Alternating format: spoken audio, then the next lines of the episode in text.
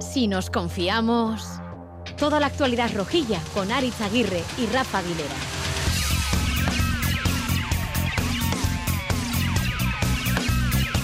A Racha León llega el parón liguero y cuando todo el mundo piensa en el Mundial, nosotros, nosotras seguimos pensando en Osasuna y en sus opciones de Copa tras ganar con autoridad, bueno, ahora lo hablaremos, al Fuentes de Ebro y a Barrasate al final del partido. Se dan todos los condicionantes para hacer una buena copa. Eh, creo que tenemos plantilla, creo que tenemos una situación clasificatoria también que nos permite pues bueno, afrontar la copa con un objetivo y para eso hay que ir pasando estaciones, digamos. ¿no? El primero era hoy y bueno, eh, pese al susto del descanso, pues bueno, lo hemos sacado adelante.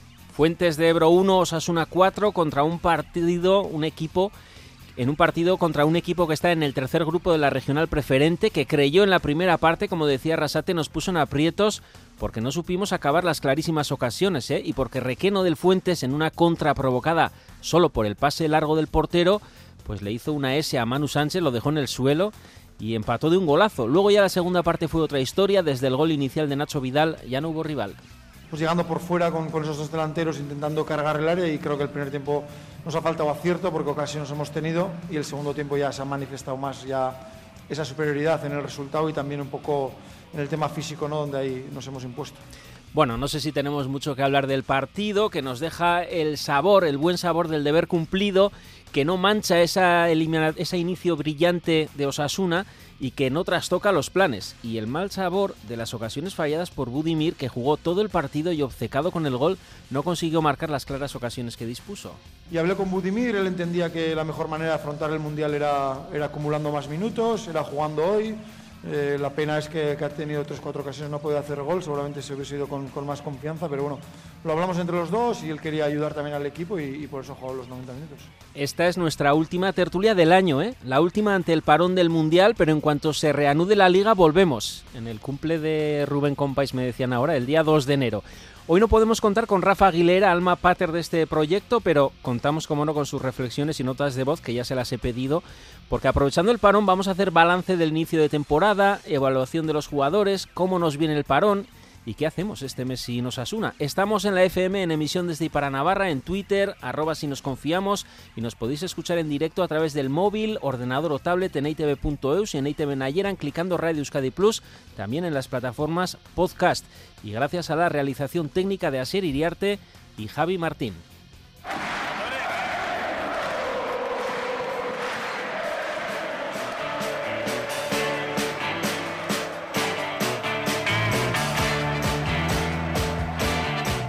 Bueno, a mí me estaba gustando el primer tiempo, creo que estábamos haciendo las cosas bien, pero nos faltaba ese, acierto, ¿no? Hemos hecho el gol y parecía que, bueno, que ya pues eso iba a ser ya más fácil, pero ha llegado una transición de ellos donde, donde Requeno ha hecho, ha hecho un buen gol y, bueno, creo que el sueño del Fuentes ha durado pues toda la semana más esos 45 minutos, ¿no? Y en el descanso pues veías al público que, que, joder, que era consciente de que se podía dar, ¿no? El, el milagro, entre comillas, ¿no? Bueno, nosotros hemos, hemos mantenido un poco la calma y es verdad que ese segundo gol también, pues bueno, nos ha dado tranquilidad, ¿no?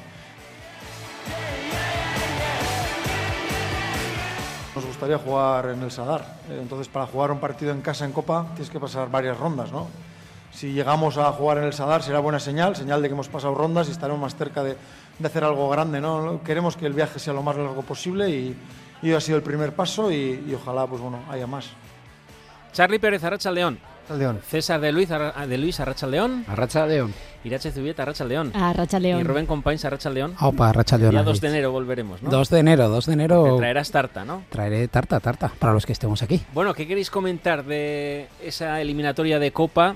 Nuestro recuerdo también al Cirbonero y, a, y al San Juan. Charlie, tú estuviste en San Juan, ¿no? Sí, estuve ayer. Que nos tangaron un penalti, ¿no? No, no, un gol, un gol. Nos anularon un gol que aún el árbitro tendrá que responder de por qué lo anuló, porque pitó falta, pero yo he visto la repetición hasta tres veces y no veo falta por ningún sitio. Pero bueno, pues como no había bar. a Fran Pardo del Burgo y ya está. No, había bar con V, eh, pues, pues, no. con B ya sé que sí, ¿no? Con sí, sí, con, B sí, pero no, no había alcohol, no vendían alcohol. Eh, ante las quejas de el aficionado de San Juan que está habituado, ¿no? Claro, claro, está habituado a ver los partidos de, de segunda ref con, con alcohol y en la Copa pues no, no hay alcohol. Bueno, alcohol, solo un cortado con una gota, bueno, un, un pacharán, el fútbol pacharán, ¿no? El fútbol pacharán se, se, permite. El fútbol pacharán de Osasuna este año. ¿eh? César de Luis Arracha León. Arracha León. Eh, ¿Qué quieres comentar de ese 1-4 de Osasuna?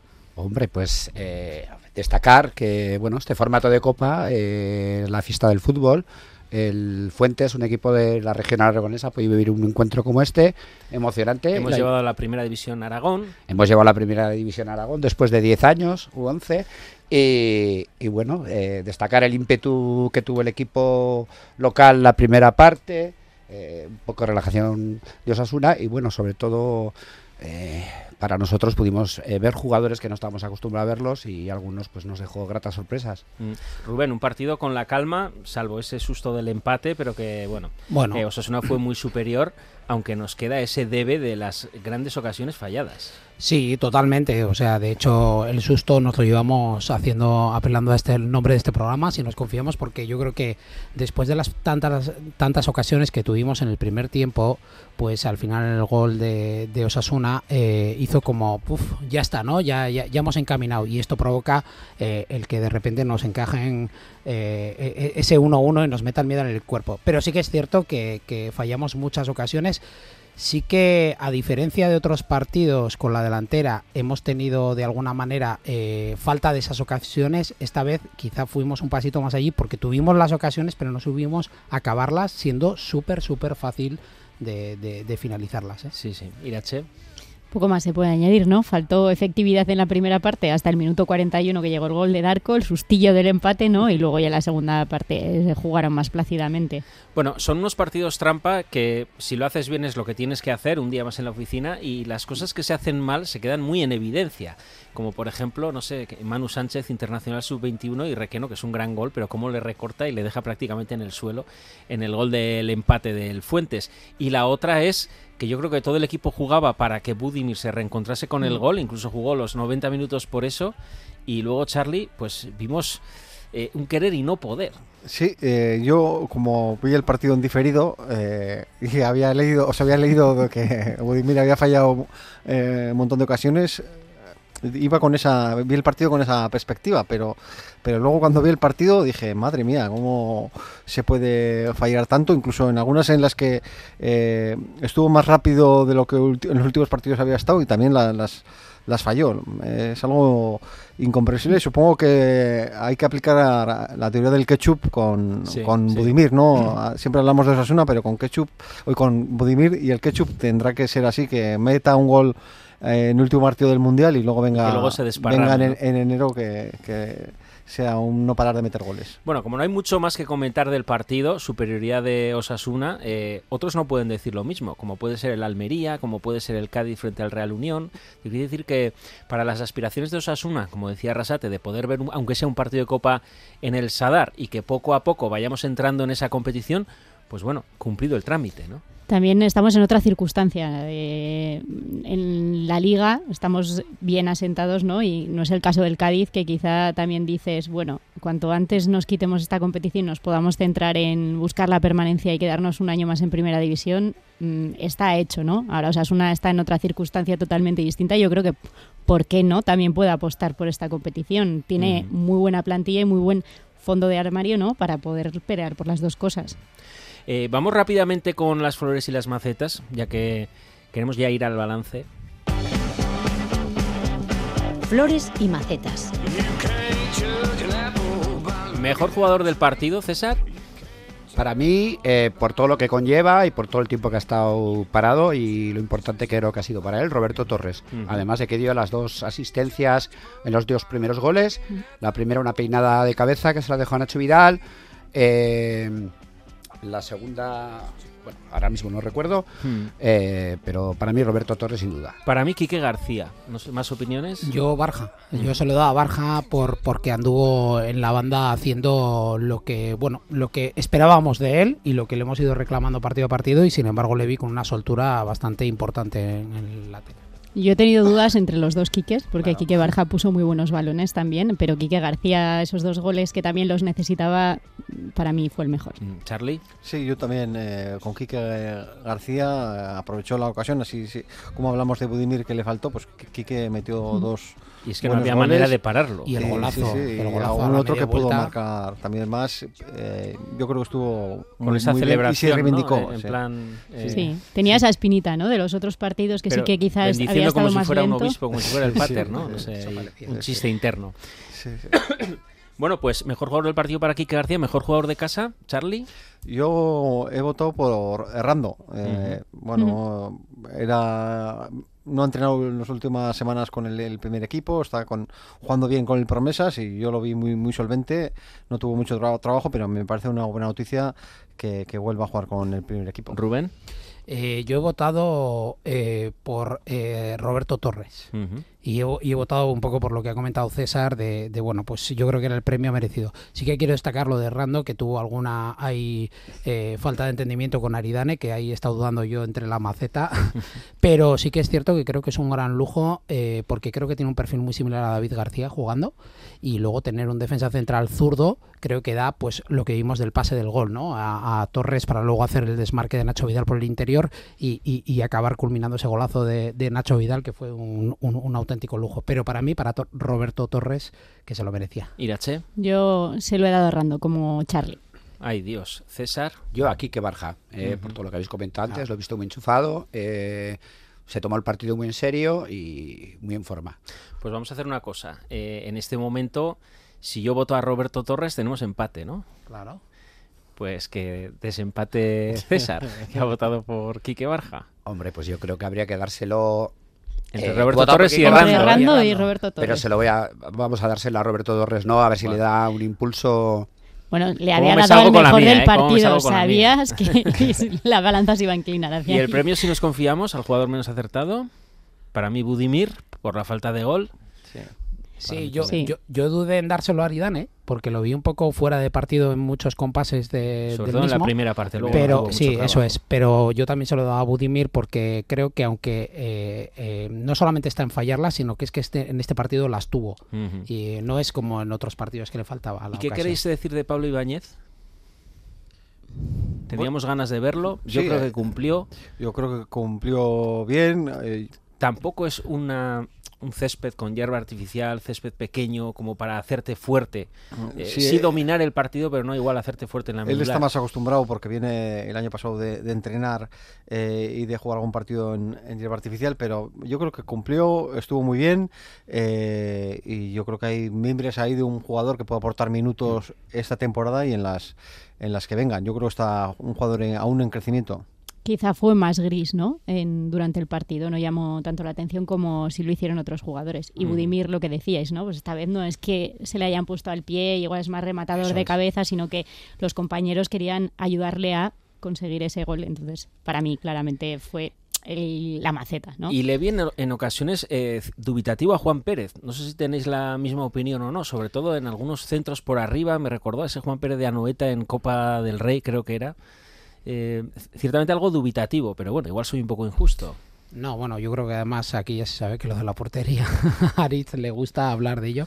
Sí, sí que es cierto, pero yo eso sí que lo, achaco un poco a la falta de, de partidos. Al final hay que darse cuenta que Osasuna en muchas posiciones estaba jugando con el tercer recambio de la posición.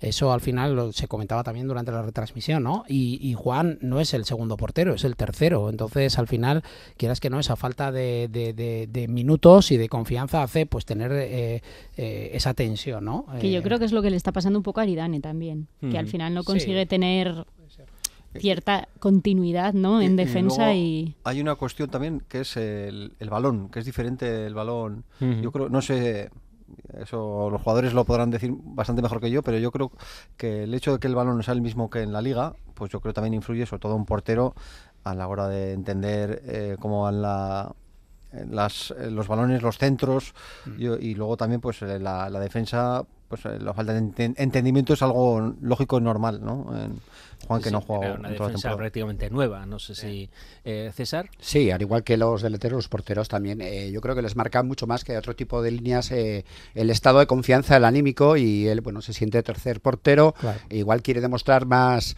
quiere demostrar y, y sí que se siente más observado igual. Eh, por lo tanto, premio al mejor jugador del partido para Quique García, al mejor jugador de casa para Roberto Torres y premio si nos confiamos al jugador menos acertado para Ante Budimir.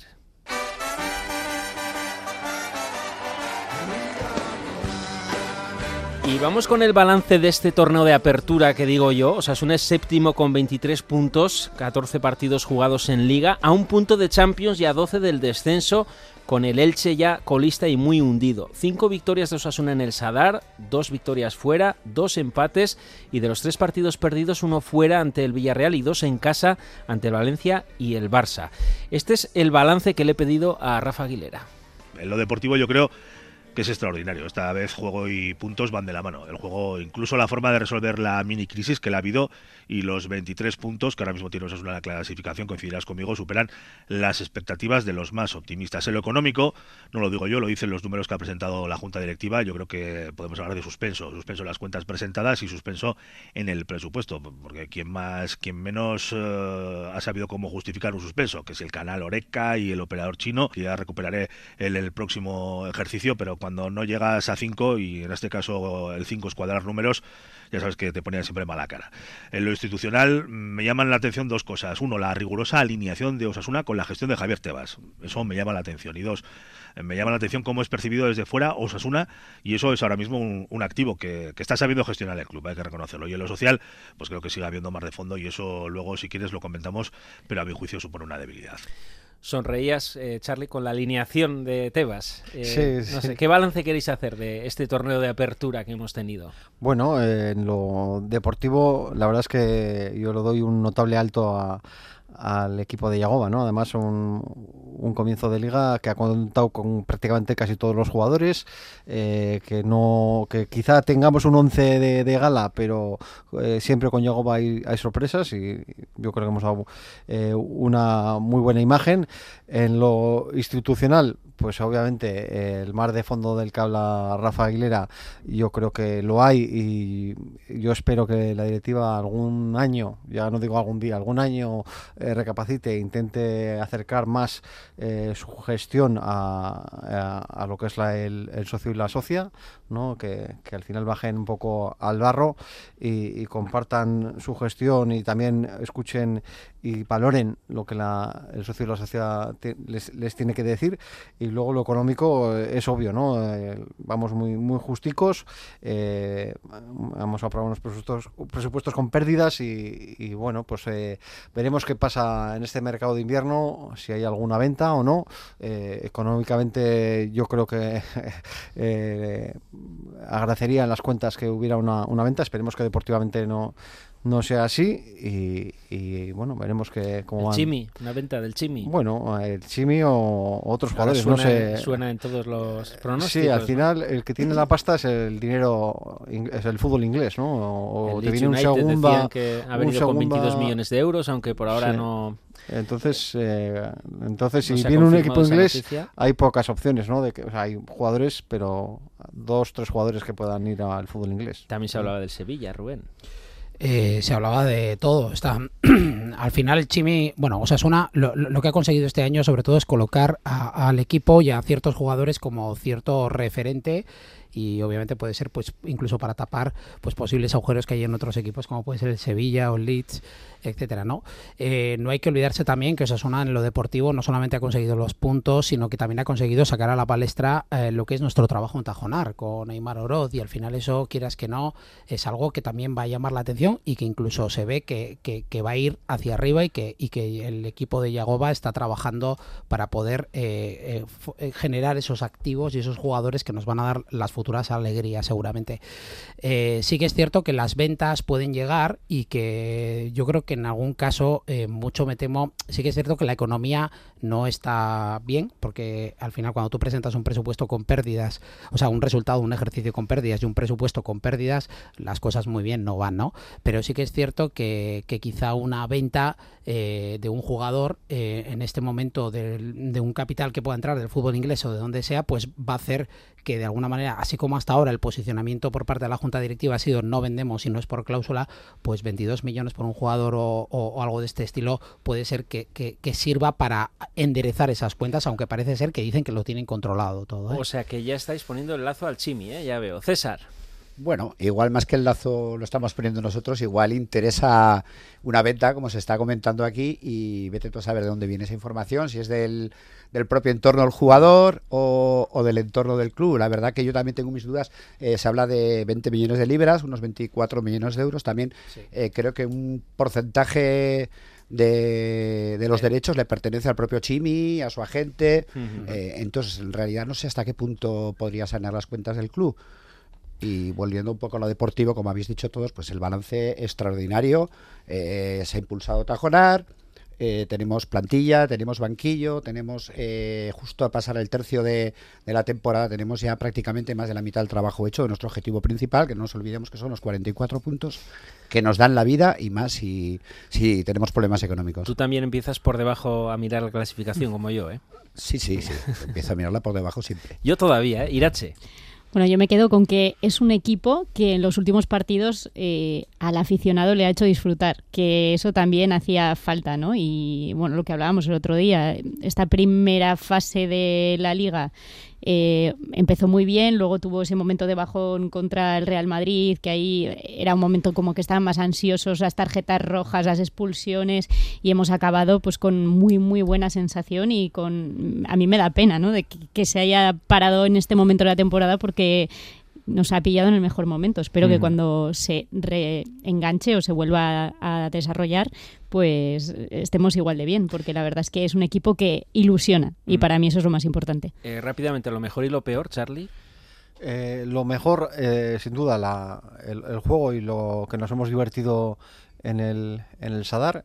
Eh, y lo peor, yo creo que lo peor es las circunstancias que han rodeado a, a Budimir ¿no? en esta premundial eh, bueno se lo ha visto con mucha ansiedad con falta de gol y yo creo que eso también ha marcado un poco al resto de, de compañeros en la, en la delantera Rubén lo mejor y lo peor Deportivamente. Sí. Eh, para mí lo mejor, eh, sin duda alguna, el, el, el ver que tenemos eh, fondo de armario, que ya no somos un equipo que miramos al banquillo y que no tenemos eh, dudas respecto a lo que sacamos. Y lo peor, pues, pues un poco relacionado por lo, con lo que dice Char eh, Charlie. En, seguimos sin encontrar el hombre gol y ha habido muchos goles eh, en esta primera fase del campeonato que los hemos marcado incluso de penalti o de jugadores de segunda línea y eso creo que es una cuenta pendiente para, para el amigo Braulio y compañía. Y macetilla, ¿eh? A Budimir de paso Irache.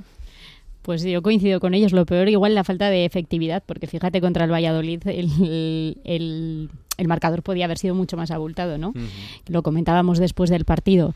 Y lo mejor, pues que es un equipo que bueno que Yagoba hace los cambios antes, que los jugadores se entienden y Por que fin le ha hecho caso a Charlie. Sí. Sí, sí, sí, y bueno, y que y lo, comparto lo que decían, pues que hay fondo de armario y que es un equipo que tiene registros diferentes con los que poder afrontar los partidos. César.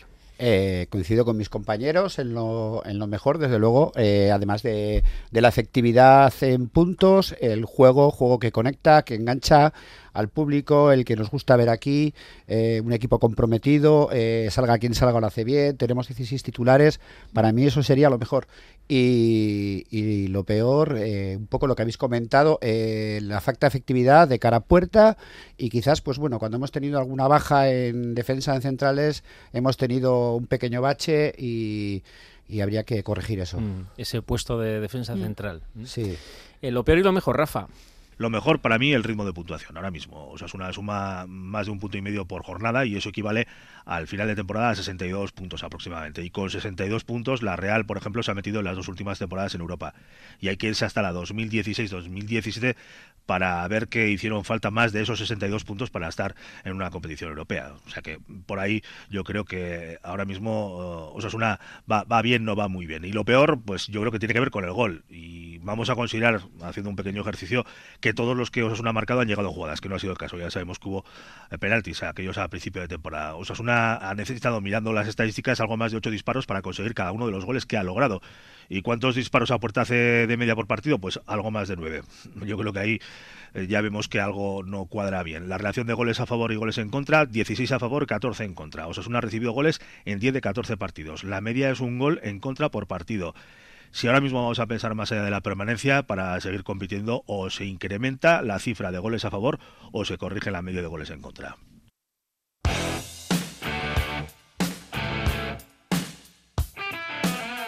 Lo que el rojo no ve y la roja tampoco.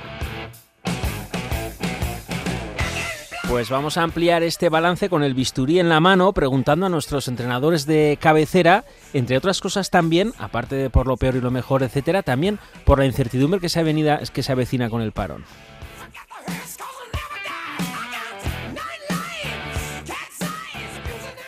Miquel González, Arrachaldeón. Arrachaldeón, Arich. Luis Fernando Dadía, Arrachaldeón. Arrachaldeón, ¿qué tal?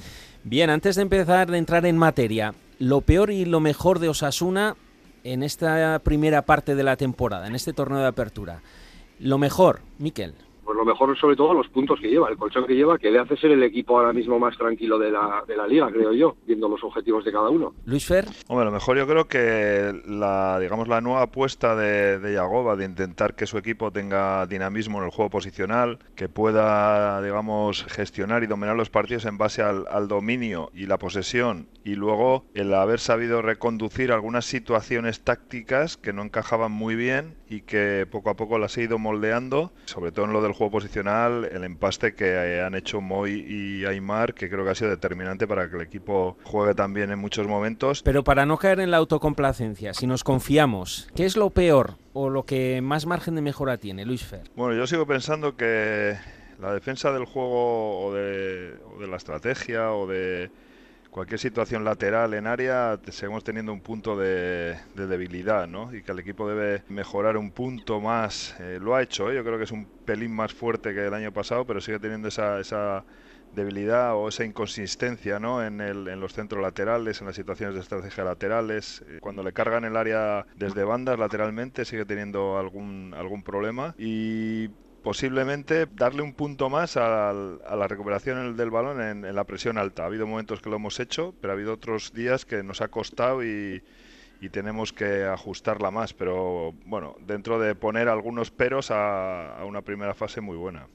Miquel, tu pero. En principio, la, el balón parado, seguimos con el balón parado y eso que lo hemos cambiado. Este año ya no vamos en zona toda, sino que vamos mixta.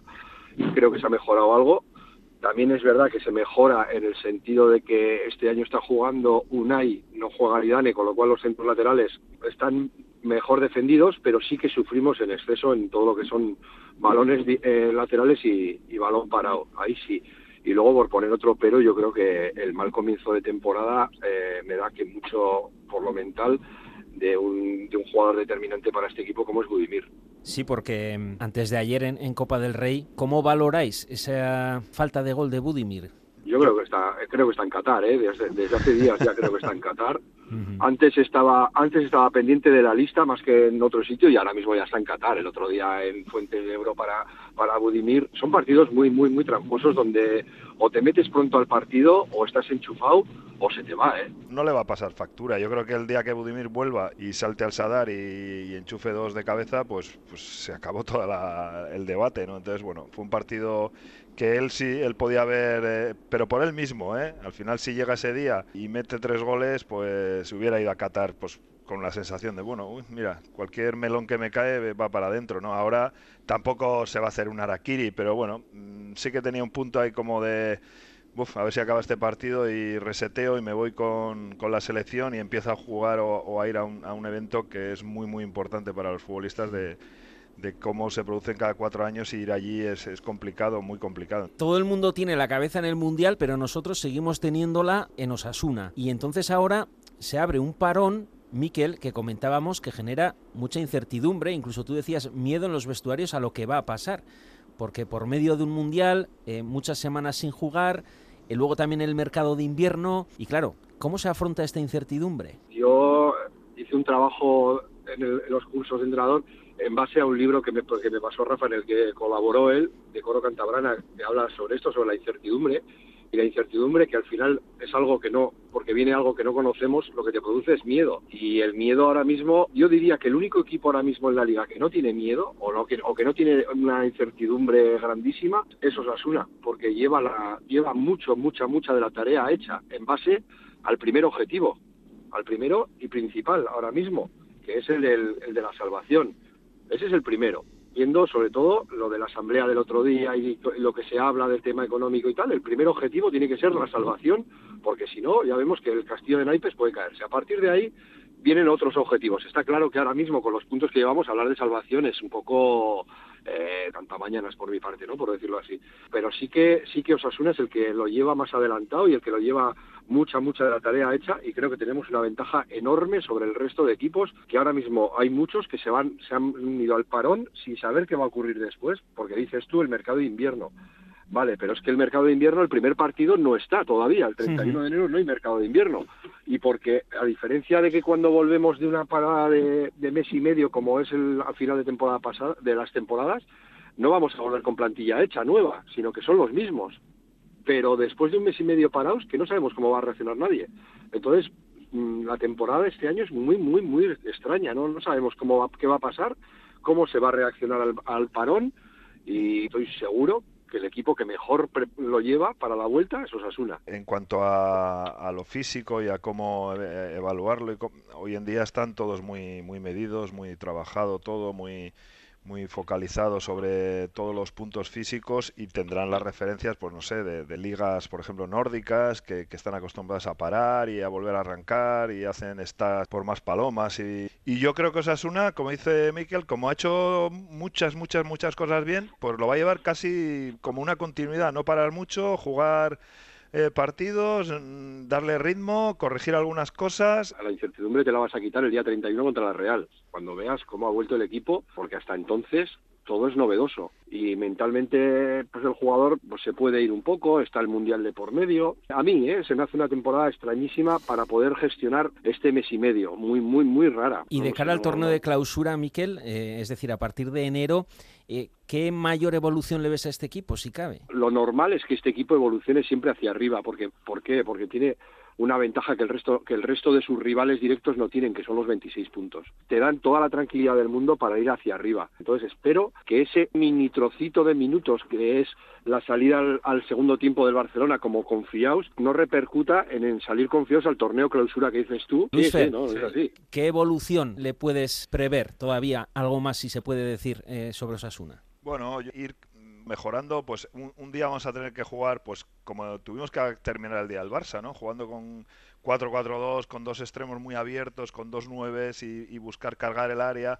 Pues bueno, eso que no jugamos casi nunca lo, trabajará, eh, sobre todo lo que dice Miquel, que el equipo llegue con, la mentalidad que no ha parado la competición, que esto es, nada, saltar de la 14 a la 15 y tienes que seguir igual, ¿no? Pues Miquel González, Luis Fernando Dadie, es que ricasco, ahora nosotros también tendremos un parón, o sea que hablamos ya en la primera semana de enero pero hablamos con vosotros, ¿eh? en lo que el rojo no vi la roja tampoco, que con vosotros hay menos incertidumbre.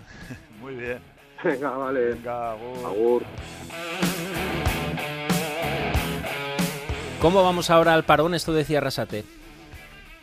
Ahora mismo los jugadores están encantados porque se van de vacaciones 10 días y ahora ya estaban haciendo ya planes, ¿no? Después de, del partido. Bueno, yo creo que, estamos bien en Liga, hemos pasado en Copa y la situación es buena para nosotros para descansar también 10 días y luego a partir de ahí haremos nuestra pretemporada, nuestros entrenamientos, luego iremos a competir eh, también algunos partidos amistosos.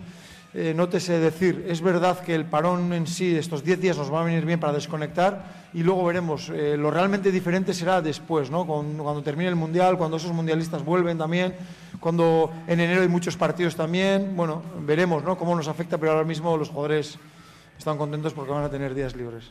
Quien los cogiera, ¿eh? Esas vacaciones, Charlie. Pues sí, la, eh, vendrían muy bien 10 días ahora para desconectar. Pero no en Girona. No en Girona, no. No, en Girona. Yo Nos gusta mucho el stats que ha preparado Osasuna para... No lo, entiendo, ¿no? para competir. Primero vacaciones, luego otra vez preparación física y luego entre el 10 y el 14 de diciembre en Girona para competir contra dos eh, rivales franceses y un tercero que todavía no sabemos. Sí, no, no entiendo por qué el equipo se sale de, Navarra a hacer este stag, ¿no? Porque, bueno, si dijeres, no, vamos en busca del calor, pero en Girona hay una media de 2 grados eh, en los últimos diciembres, no creo que ese sea el detonante. Yo creo que Osasuna podía haber hecho estas en Navarra, eh, haber estado cerca de su aficionado, de la afición de, Osasuna y, bueno, pues haber eh, competido con los equipos franceses aquí en Navarra o haberse desplazado a, Francia o donde tenga que hacerlo, pero yo no, no, entiendo a qué viene eso de irse a, Girona. Esas concentraciones con Enrique Martín corriendo por el Roncal o por el Bastar. Sí, en Villanúa, ¿no? Que se hacían antes.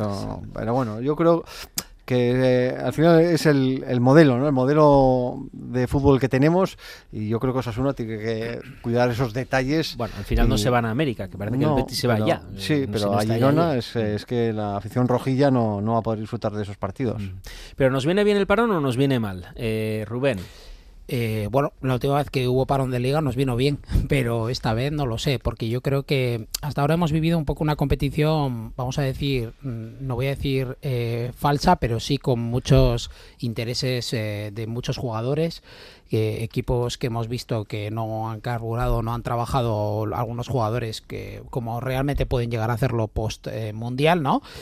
Y sí que es cierto que de alguna manera eh, no hay que olvidarse que arrancamos eh, de manera, eh, vamos a decir, de 0 a 100. Vamos a enfrentarnos a la Real Sociedad del 31, luego la Leti Bilbao y creo que luego venimos a intentar recomponernos en Mallorca. Es que vamos con un partido perdido en casa contra el Barça y luego tenemos dos seguidos fuera, Real Sociedad y Atleti. Y, o nueve puntos, a ver cuántos conseguimos. Y, eso al final son dos rivales que, que como nos situemos, como estaba haciendo antes cuentas Rafa, con esos 60 y pico puntos a final de temporada, son rivales que nos los vamos a encontrar en esa zona. Entonces eh, habría que, tener muy en cuenta que vamos a pasar de 0 a 100 y que depende cómo se haga esa preparación y depende cómo vengamos mentalmente, pues eh, nos va a poder dar eh, más, más alegrías o a ver si no vamos a entrar en otro en otro en otro subterráneo.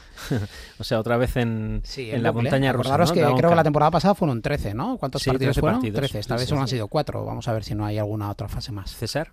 Eh, pues yo creo que es una incógnita cómo nos va a sentar esta, este parón. Eh, desde luego que al que mejor le va a venir son los que están en, una dinámica negativa. Eh, cuando yo soy mucho de creer en dinámicas... O igual hay más nervios, ¿eh? O igual hay más nervios también. Y respecto a lo que comentaba Rubén, también, bueno, nos enfrentamos a la Real, a Leti, que también está en la misma dinámica que nosotros. Entonces veremos a ver qué es lo que ocurre y esos dos, tres partidos de, retomar la competición van a ser claves otra vez para el estado mental. Por lo menos son dos partidos que tienen mucho aliciente, o sea que se supone que los, el, el, equipo irá motivado, ¿no? Porque no es lo mismo, yo qué sé, enfrentarte, por ejemplo, al Elche, ¿no? No, son dos salidas con una connotación sentimental también, ¿no? De, mm. por decirlo de alguna manera. Y con público en el estadio, eh, irá la hinchada rojilla. Eh, contra la Real, que tenemos una espina clavada que no le ganamos en los últimos años, contra la Atleti la rivalidad de siempre. Como se van a ir a Girona, la gente estará con ganas porque no van a poder ir hasta allí, entonces a San Sebastián y a Bilbao van a poder llegar fácilmente los aficionados rojillos. Y luego yo creo que, bueno, con 23 puntos en el bolsillo eh, te vas sin esa ansiedad que comentas, ¿no? Te vas tranquilo, entonces puedes descansar porque no tienes ahí una cuenta pendiente a la vuelta de la esquina, pero sí que es verdad que em, se han ido dejando muy buenas sensaciones de juego, a pesar de la derrota contra el Barça, que también es un Barça que llegaba con necesidad de ganar para el liderato y tal. Eh, pero también es cierto que corta esa buena dinámica que tenía el equipo. Entonces tienes que volver a, seguir con los engranajes, ¿no? y, y bueno, ya veremos, a ver, es una incógnita como vosotros decís, pero bueno, no parece que vaya a ser tampoco malo, ¿no? La vuelta. Desde luego, ese colchón de 23 puntos, como decía Miquel González, pues bienvenido sea, ¿no? Para afrontar cualquier reto. Eh, pero, ¿cómo se tiene que preparar el equipo para el parón? Se lo hemos preguntado a nuestro coach deportivo favorito, a Valentín Urriza.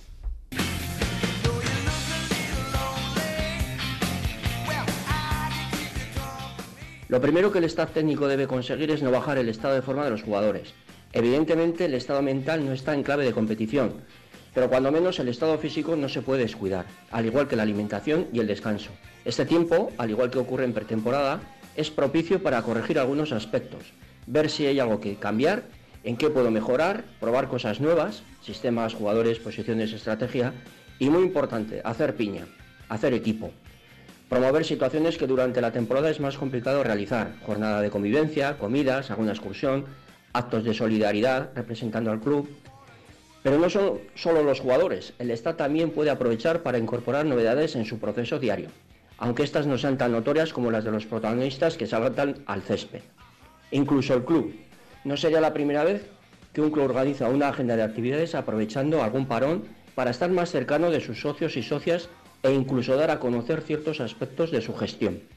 En definitiva, el parón no nos viene en el mejor momento, pero como estaba programado con antelación, aprovechemos la situación como una oportunidad para analizar, cambiar y modificar ciertos aspectos que nos hagan mejor equipo y un club más grande. Veremos cómo responden.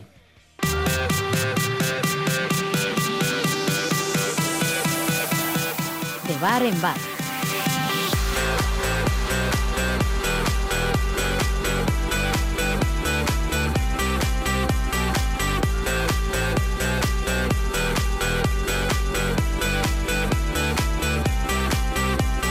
Fran Pardo del Burgo, Aracha León. Arracha León, ¿qué tal? Nuestro árbitro de mérito y al único de mérito que hacemos caso. Eh, hablando de balances, te quería pedir un balance arbitral. ¿Cuánto tenemos que llorar? Ya, yo creo que llorar, llorar, poco. O sea, a ver, yo creo que en conjunto eh, nos han, vamos a decir, entre comillas, perjudicado eh, alguna cosa. y Por ejemplo. Pues quizás, eh, ¿qué partido fue? El, el- de los partidos así. Sé el que algunos nos Bernabéu, han en el. Bernabéu, es que En el Bernabéu, que ya te Bernabéu, acuerdas. sí, sí, sí. en el Bernabéu, ¿en qué nos perjudicaba el Hombre, por Bernabéu? favor, en ese El gol de, fuera de de fuera de juego, El gol- el Ah, gol de bueno, Vinicius verdad, que sí, estaba bueno, sí, fuera de juego Rudiger. Sí, mira, esa no- la verdad que es que mira, yo para las cosas de malas me, se me pasan enseguida. Sí, ya veo, ya. soy- Entonces, pues sí, pues probablemente sí, ese, ese gol pues nos perjudicó, Mm. pero bueno, eh, en otras en otras cosas, pues bueno, nos, no nos ha ido tan mal. Yo creo en conjunto, a ver, eh, yo sí que mm, destacaría que, que en general el VAR siempre que ha decidido, la verdad la mayoría de las veces ha decidido favora- favorables a Osuna en general. Y sí que como punto negativo de la, de la temporada, pero no con Osasuna, sino con todos los árbitros, es el exceso, el exceso de, de dependencia del VAR, precisamente. O sea, que los árbitros no toman decisiones o, o toman decisiones equivocadas que afortunadamente algunas veces les corrige el VAR. Me dicen que la de Unai del Barça, ¿no, Irache? A ver La qué opinión Unai te del- merece. La de Unai del Barça. Sí, la, la que se llegó a revisar que no sabían si iban a dar por bueno el gol o no porque había eh, una falta de Unai. Sí. Esa, Ya. por ejemplo, pues al final mm, fue en contra, a, a favor nuestro, ¿no? Vaya, a que favor era- nuestra Era un que gol podía, anulado. o sea ahí ahí podía haber por eso te digo yo que al final de temporada eh, hay que poner el balance lo que nos han entre comillas dado y lo que nos han quitado. Entonces, Y en ese balance, ¿cómo el gol del vamos? Bernabéu, pues el gol del Barça pues también podían haberlo anulado entonces al final eh, yo creo que más o menos lo comido por lo servido. Eh, somos el equipo de los que más penaltis nos han pitado. Sí, A sí, nos favor, ¿eh? a favor, sí, sí, exactamente. Es que por eso te digo yo que, y no ya este año, el año pasado yo creo que también, o sea, fuimos de los equipos que más penaltis eh, recibieron a favor. Eh, ¿Quieres destacar algún arbitraje o mandar alguno a la nevera? A ver, yo a la nevera Qué bonito era eso de la porque- nevera, ¿eh? Pero la nevera con el frío que hace ahora que ya viene el frío, déjalo, déjalo. Ya se van a, ya pasarán frío esos dos. Eh, pero así destacar para mí quizás el último, el del día del Barça, pero sobre todo por la personalidad que tuvo. O sea, eh, yo creo que eh, un árbitro que se atreve a, en un momento dado a expulsar al- a, la figura del equipo visitante para el minuto 20 y que posteriormente en el, en el túnel de vestuarios expulsa a- a al figurín también, pues, pues, pues me parece que tiene bastante personalidad. Ujú. Otro igual lo hubiera mirado por otro lado en el descanso, hubiera entonces bueno, pues está bien, está yo creo que para mí fue en conjunto el mejor arbitraje quitando que el error Manzano, que tuvo en el gol de Unai, lo demás creo que fue un gran arbitraje. Bueno, Fran, pues es que ricasco y hablamos ya en la primera de enero. Eso Seguimos, hasta hasta el fin de año. seguimos echando macetas, ¿eh? Eso, eso. Eh, quería algo. Charly, comentarte, espera Sí, un poco. En, la- en el archivo VAR, la cuenta de Twitter que ya es bastante seguida hasta por los medios estatales, indica que el equipo más perjudicado por el VAR es el Valencia, con tre- que le han quitado tres puntos, y el segundo eh, más perjudicado es Osasuna con dos, eh, Mira. dos puntos. Ha perdido, eh, puntos perdidos por errores del VAR. Eh. Eh, eh, y es Eso- el del Bernabéu, son- claro. Son, los del Bernabéu, Bernabéu, sí, claramente. son los del Bernabéu. O sea, ver, que hemos el sido Ber- ver, vilipendiados el en el Bernabéu, pero lo demás, bueno, bastante bien, ¿no? A ver, en el Bernabéu esa esa jugada pues no te dice nada porque pues, igual en Bueno, la segunda no te dice parte nada porque ni no te habíamos acuerdas. tirado Sí. por el empate. Bueno, pero No igual, igual, pero, bueno, pero tenemos que hablar de lo que pitó, ¿no? En ese caso. Y, y claro, siempre cuando se cuentan los errores, se cuentan cuando dices, oye, nos han pitado un penalti, como, como no lo han metido, no importa. O el caso del gol de Unai, como luego perdimos, pues claro, no en cuenta. No en cuenta. Yo hablo en, en general, de errores en general. Bien, Entonces bien, yo creo sí. que tampoco nos podemos quejar tanto, o sea, el balance no es tan decir, joder, no sé. Fran, es que ricasco. puntos siempre re- es relativo. Be- Bendito VAR, bendito sí. Volvemos con Benito Bar, el de San Juan, ¿no? Volvemos con el espíritu navideño, ¿eh? Bueno, Es que ricasco. agur. Navidad.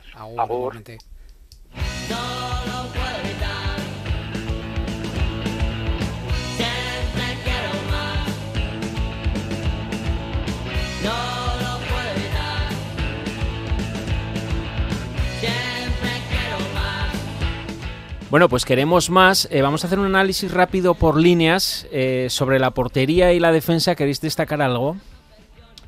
Bueno, que tenemos un buen suplente, ¿no? Eh, que habrá hay debate en portería, como a ti te gusta. No se sabe quién tendrá la titularidad después de este parón, porque tanto Sergio Herrera, si se recupera, como Aitor lo está haciendo muy bien. Y en defensa, pues lo que comentabais, ¿no? Está ahí esa falta de David García cuando él no está, que quizá no es tan contundente esa línea. En el centro del campo, bueno, el centro del campo yo creo que es una línea que, ha destacado, que con la llegada de Moy y la irrupción de Aymar hay muchas más variantes que en temporadas anteriores. Eh, sí que aún sigue ahí un poco el debate de quién acompaña a Torro cuando le acompaña o bien Darko o bien Moncayola, ¿no? Son los, más, los dos más damnificados de ese centro del campo porque Moncayola yo creo que ha ido de menos a más y Darko de más a menos. Entonces en la vuelta pues veremos a ver si sigamos apostando por ese 4-1-4-1 en el que tanto Darko como Moncayola yo creo que salen perjudicados o vamos a otro tipo de esquema en los que Moncayola y Darko pueden entrar más. ¿eh? Y luego también la incógnita de Rubén García a ver si va teniendo más minutos o sigue pues siendo de los eh, jugadores con, menos minutos de la plantilla como hasta ahora. Eh, ¿Sobre la media ahora? Sí, la media. Hombre, yo creo que es la línea que mejor cubierta tenemos. Tenemos muchos argumentos, tenemos muchas variaciones, tenemos eh, muchos recursos y además, eh, a diferencia de, bueno, es la que está marcando también los goles, la segunda línea, ¿no? Eh, también se debe mucho al trabajo que hacen los delanteros de desgaste, pero yo creo que tenemos una buena media titular y banquillo. Irache, en la delantera, más allá de lo que hemos dicho de Budimir, quizá hace falta tener o buscar encontrar ese referente para marcar los goles, ¿no? Es la tarea pendiente para la vuelta, porque el Chimi tiene protagonismo, Quique García igual tiene un juego un poco más rocoso, ¿no? A la hora de luchar por los balones, pero tampoco está teniendo mucha efectividad, que era lo que le pedíamos antes del partido de Copa, y luego Budimir, pues a ver cómo vuelve después de estar con Croacia.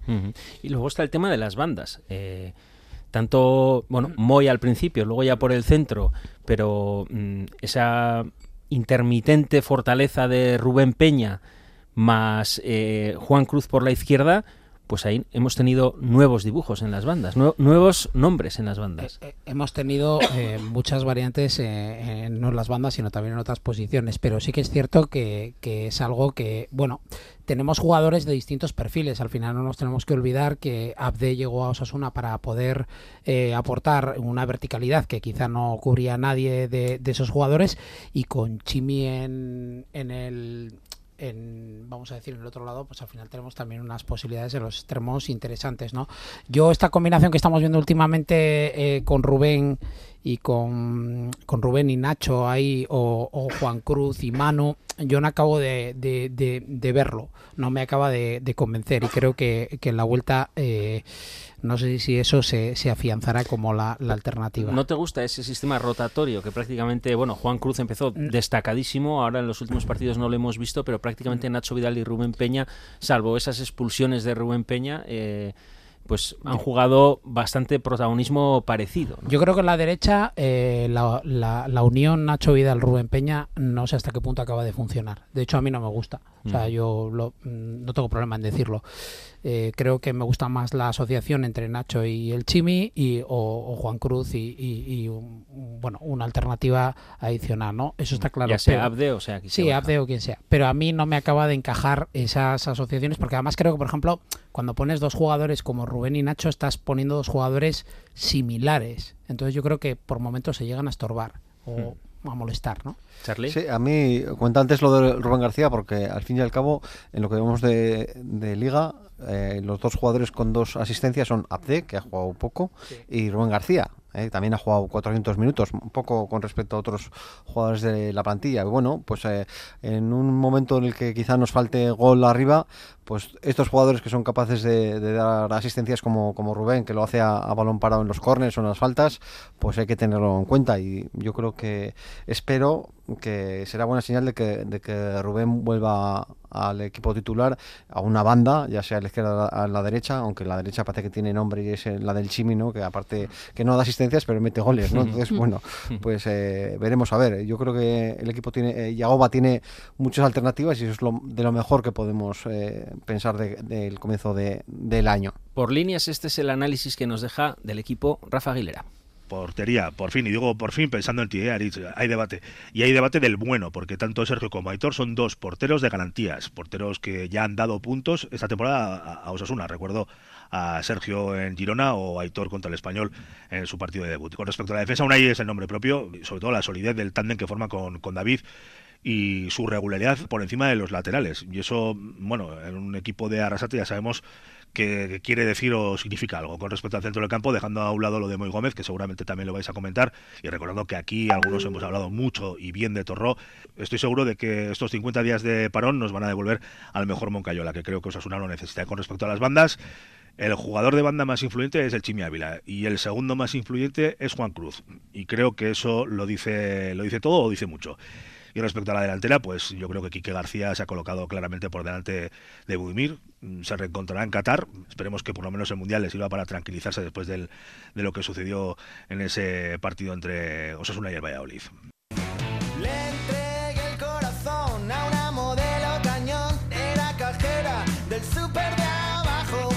Bueno, pues hasta aquí el balance, la evaluación de este primer tramo de liga. Ahora viene el Mundial. Eh, no sé si queréis decir algo de Moy, que nos dejaba ahí, de Moy Gómez, que nos dejaba Rafa ahí. Bueno, pues eh, que ha sido una gozada, ¿no? De eh, las alternativas que da, cómo maneja el balón, cómo tanto en el área contraria como en la nuestra recibir y, iniciar la, jugada. Yo creo que ahora mismo Yagoba, si tiene un jugador referente en el 11, es, es muy, y lo bien que se entiende con, con Aymar.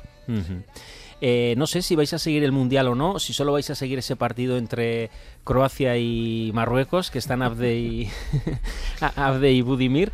Eh, en cualquier caso, no sé qué posición tenéis ante este Mundial en el que prácticamente es em, el mejor ejemplo de que en el fútbol todo vale, ¿no? Y esas críticas que está viendo de cómo se celebra un mundial y se pone el escaparate en un país que no respeta ningún derecho humano y, tampoco de la comunidad LGTBI. Bueno, yo creo que hay un resumen claro por si alguien aún no se ha, no ha aterrizado. En el fútbol actualmente lo que manda es el dinero y está claro que Qatar es un ejemplo claro del dinero porque no solamente se puede hacer un mundial en un país que no nos guste o que igual no, nos, eh, no sea de, nuestra, de nuestras ideas o lo que sea, pero al margen de eso, lo que sí que está claro es que ha conseguido el dinero eh, que se modifiquen todas las competiciones europeas, se modifiquen incluso el, periodo del año en el que se desarrolla un mundial y que un país pasa de, de 0 a 100 pues porque tiene dinero. Y eso es un, algo que debemos de tener en cuenta, por lo menos tenerlo claro para no llevarnos o frustrarnos mucho. César. Al igual que Rubén, pienso que este mundial es sosteno, eh, parte desde la corrupción, de la propia corrupción de la FIFA. Eh, en su día eh, no se respetan los derechos de las personas, como bien habéis marcado las personas LGTBI, las mujeres, tampoco se respeta el derecho de los trabajadores. para mí eso es este mundial. Lo que pasa es que la fuerza del fútbol hace que al final eso quede en un segundo plano y, son muy pocos ¿no? los que van a decir no veo el mundial de Qatar, ¿no? como lo han hecho algún eh, gamer, streamer famoso, como han dicho algunos entrenadores incluso. Era curioso con quién lo decía, hasta ahí puedo leer.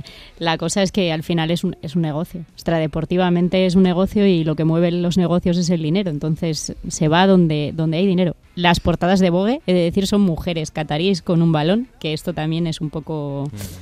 Lo dijo Yagoba, en cuanto empiece a rodar el balón, pues será fútbol y muchos enfermos como yo seguramente pues veamos más de un partido de fútbol. Pero pasará el Mundial y seguiremos aquí en el Si nos confiamos. ¿eh? Próximo capítulo, próximo programa, el día 2 de enero con la reanudación de la Liga. Vitarte en esas tú, Si nos confiamos, Gubet y Gorriak.